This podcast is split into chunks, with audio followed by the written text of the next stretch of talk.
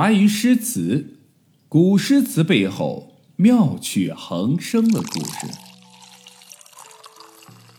刘长卿刚刚进入大唐编制内，屁股都还没坐热呢，东南西北都还没分清楚，整个大唐就进入到我们再熟悉不过的混乱时代啊！安史之乱，安史之乱的爆发使大唐陷入了一片混乱当中。作为刚刚入仕的刘长卿，只能选择去江南避难。接到朝廷人力资源部的调遣，刘长卿来到了常州担任常州县尉，也就是现在浙江长兴县。没干多久啊，这个又接到调令呢，去了海盐当县令啊。现如今这个海盐县呢，地属浙江嘉兴市啊。这个海盐县一点儿也不简单，历史可谓是相当悠久，人口超过四十万，距现今上海一百一十八公里，开车也就一个多小时。啊，距现今杭州九十八公里，在历史上，海盐县自秦朝时期建县，距今呢有两千两百多年的历史了。由于东边靠海，所以渔民业态非常发达，海上贸易也很多，经济不说是首屈一指吧，那也算的是富庶一方了。那既然有钱，那自然其中的一些小道道，嗯，大家都懂的啊，特别的多。刘长卿作为这里的地方官，由于他执道为官啊，耿直不阿，新官上任三把火，正想好好的烧一烧这富甲一方的地方，结果还未点火，就被手下人举报说他贪污钱粮，锒铛入狱了。虽然我们不知道这其中到底发生了什么，但是可以大致猜测得到，就是刚上任的刘长卿家门口肯定排队了不少达官贵人，想要来结交一下。结果，咱们耿直不阿的刘长卿闭门不出，大手一挥，不可与此类人群同流合污。结果，人家见软的不吃，那我就来硬的，一纸诬告就让毫无背景的刘长卿同学下了牢狱。下了牢狱的刘长卿，要不是得到好友苗世玉的相救，早就被斩首了。虽然是逃过了一死，但是刘长卿一生正气，反而被诬陷，被冤枉。他不由得在牢中啊，是写诗泄愤：“白日浮云避不开，黄沙谁问至长才？不见君来酒，愿深意未传。直到天何在，愁容尽一帘。愁肠百结，难以消解呀。”此乃刘长卿第二层痛苦，时局动荡中的。官途坎坷之源，不知道在牢中啊是吃了多久的牢狱饭。待到刘长卿走出牢房的时候，才发现安史之乱的暴乱已经从北方发展到江南一带了。昔日繁华的江南光景一去不复返。刘长卿怀着沉重的心情，在江浙一带来回的游荡，期间呢是结识了一些山中的僧人。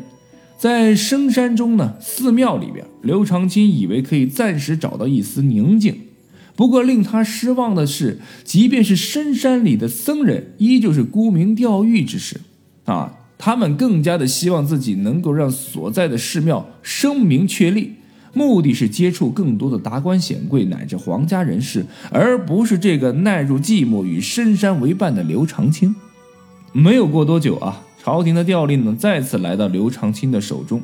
刘长卿辞别僧人，临别之际呢，写下了这首《送方外上人》：“孤云将野鹤，岂向人间住？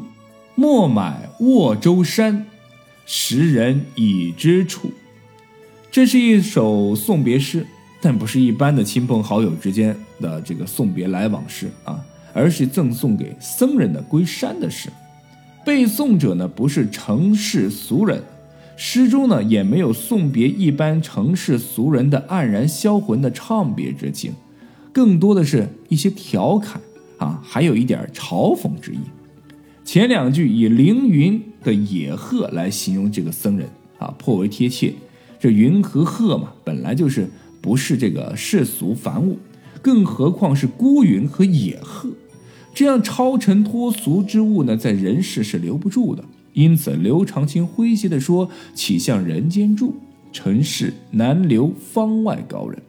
方外高人理应去深山孤刹，静心的修炼。因此呢，上人归山，恰得其所，理应祝贺，不该做儿女之态，像俗人那样依依不舍，甚至啊怅惘无极。